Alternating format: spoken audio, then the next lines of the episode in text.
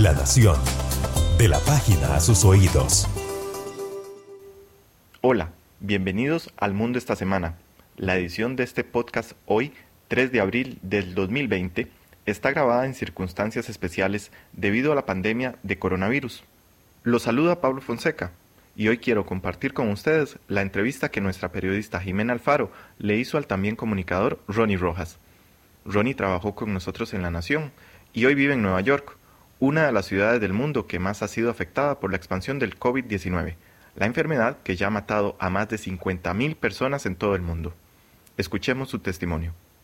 Hola amigos de Nación.com, ¿cómo están? Soy Jimena Alfaro, soy periodista de la sección de internacionales y me encuentro con Ronnie Rojas. Ronnie Rojas es periodista, es costarricense, él vive desde hace cinco años en Estados Unidos y nos va a comentar cómo está la situación eh, en Nueva York, uno de los estados más afectados por la emergencia sanitaria del coronavirus. Hola Ronnie, ¿cómo estás? Bienvenido. Muchas gracias por acompañarnos en este espacio. Hola Jimena, buenos días. Eh, un placer. Ronnie, pues ¿cuál es el impacto que ha tenido eh, el COVID-19 en Nueva York propiamente? bueno, mira, pues este ha sido el, estado. Yo actualmente vivo en, la ciudad de Nueva York eh, que es donde se está, mm, o sea, que es el sitio que está siendo más afectado en este momento en, el país. Se está convirtiendo en el epicentro, si se puede decir así, de la infección. Eh, en este momento hay, eh, solo en el estado de Nueva York hay poco más de 30 mil personas enfermas, por lo menos ese es el último reporte del gobernador de, de Nueva York de ayer por la tarde. De esas, casi 18 mil personas son solo en la ciudad eh, y hasta el momento se registran 285 muertes solo en la ciudad de Nueva York. Eh, son casi, creo que son 325 en todo el estado. Entonces, ajá. Ajá, eh, y pues sí, o sea, se espera que el problema en realidad sea mucho más grande en las próximas dos semanas. El gobernador calcula que probablemente en, una semana se alcance el pico, en una o dos semanas se alcance el pico de casos. Eh, y pues todo el mundo está corriendo porque en realidad es una emergencia para poder tener capacidad suficiente en los hospitales para atender a esta gente, tantas personas enfermas. ¿Cómo ha cambiado la vida en Nueva York, una ciudad tan, tan acelerada, verdad? Además, siempre tan llena de gente, llena de vida. Eh, ¿Cómo ha cambiado en, en esos últimos días el, día a día por allá? Pues obviamente todo el, la ciudad prácticamente está cerrada, los servicios que no son esenciales están, bueno, todo el mundo cerró. Eh, yo con mi familia, mi esposa y mi hija, estamos aquí en la casa, metidos en la casa ya desde hace como 12, 13 días creo. Eh, las escuelas ya dejaron de, de, de, operar normalmente, cerraron las escuelas. Mi hija está aquí llevando clases eh, en línea, ¿verdad? Todas sus asignaciones están, se las envían en la mañana y tiene que estar ahí pues cumpliendo con ellas. Y mira, eh, nada, o sea, esta es una ciudad muy poblada, son casi más de 8 millones de habitantes. Eh, imagínate que la mayoría están en la casa. Eh, hay mucha gente, gente de dinero, usualmente, que salieron de la ciudad, que se fueron a los Hamptons, a, a la parte del upstate, la parte norte del estado, gente que tiene casas de veraneo allá. Los que pudieron irse se fueron. Eh, claro, ahora hay un problema porque hay muchos pueblos de estos que están diciendo a la gente no venga, por favor, y hay, han habido enfrentamientos.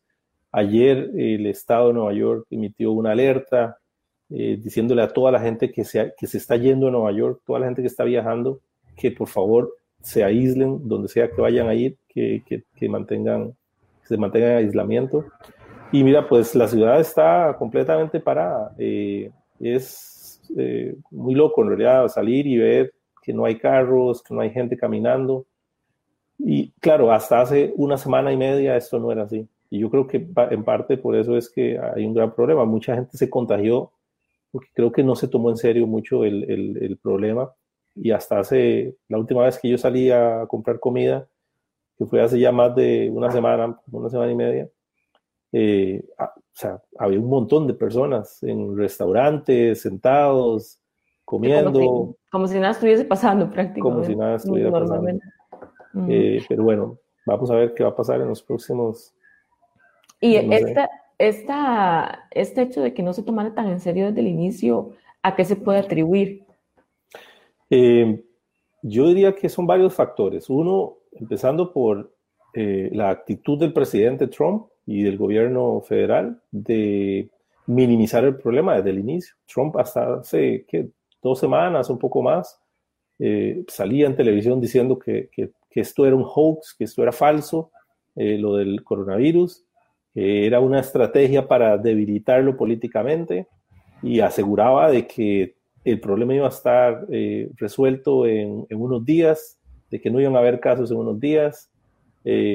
incluso bueno, pues muchos presentadores de la, televisión, de, las televisoras más conservadoras, de Fox News, eh, se dieron a la tarea de decirle a, los, a sus audiencias que, no había, que no había un problema, que en realidad era una estrategia de la izquierda para afectar al presidente Trump. Bueno, todo un pleito ahí político. Mm. Eso uno por ahí. Por otro lado, Nueva York, obviamente, es la ciudad de Nueva York especialmente, es un sitio muy, eh, con, mucha densidad de población. Eh, como te digo, aquí viven más, poco más de 8 millones de habitantes, todos están muy cerca. Todos, eh, si salís, obviamente, en el subway, la gente está a centímetros uno de otro, en las horas pico. Todo el mundo está muy cerca en los restaurantes, en los apartamentos, en los edificios de apartamentos. Eh, obviamente eso contribuyó muchísimo a que el virus se esparciera de una forma tremenda. Nueva York es una ciudad eh, donde llega gente de todo el mundo, no de tránsito, turistas, gente que trabaja. Entonces, claro, mucha gente enferma que venía de otros países también eh, trajo el virus. Yo siento que en general no se tomó muy en serio. los neoyorquinos son para eso, yo veo que, digamos que son un poco está esa actitud que se, que se, le conoce al neoyorquino de ser agresivo, de ser como muy, muy, va para adelante y no le importa nada. Y yo creo que esa misma actitud les pasó factura ahora.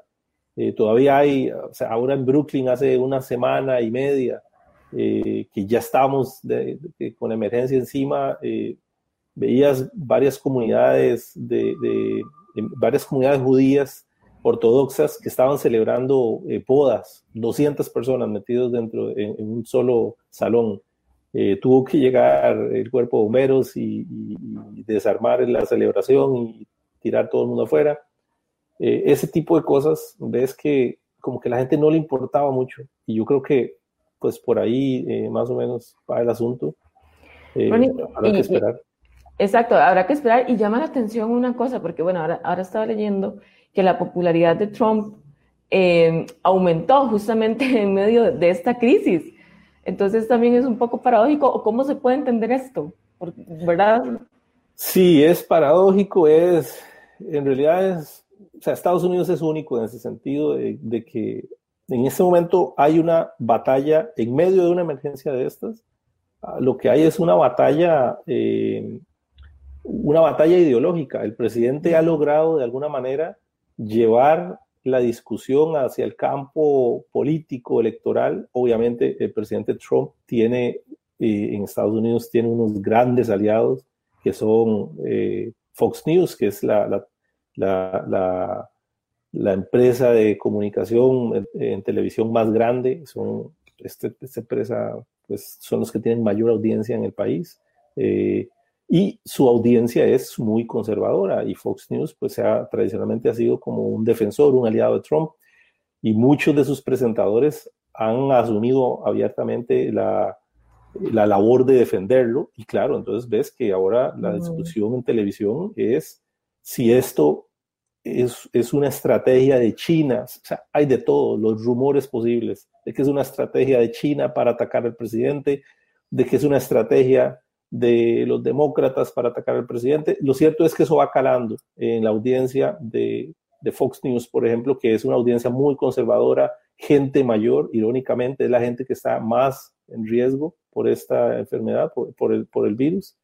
Em, entonces ahora, claro, ahí Trump ya está diciendo que quiere tener todo abierto para Semana Santa, obviamente teme que el golpe económico, que el golpe a los trabajos, a los empleos, le va a pasar factura en las elecciones.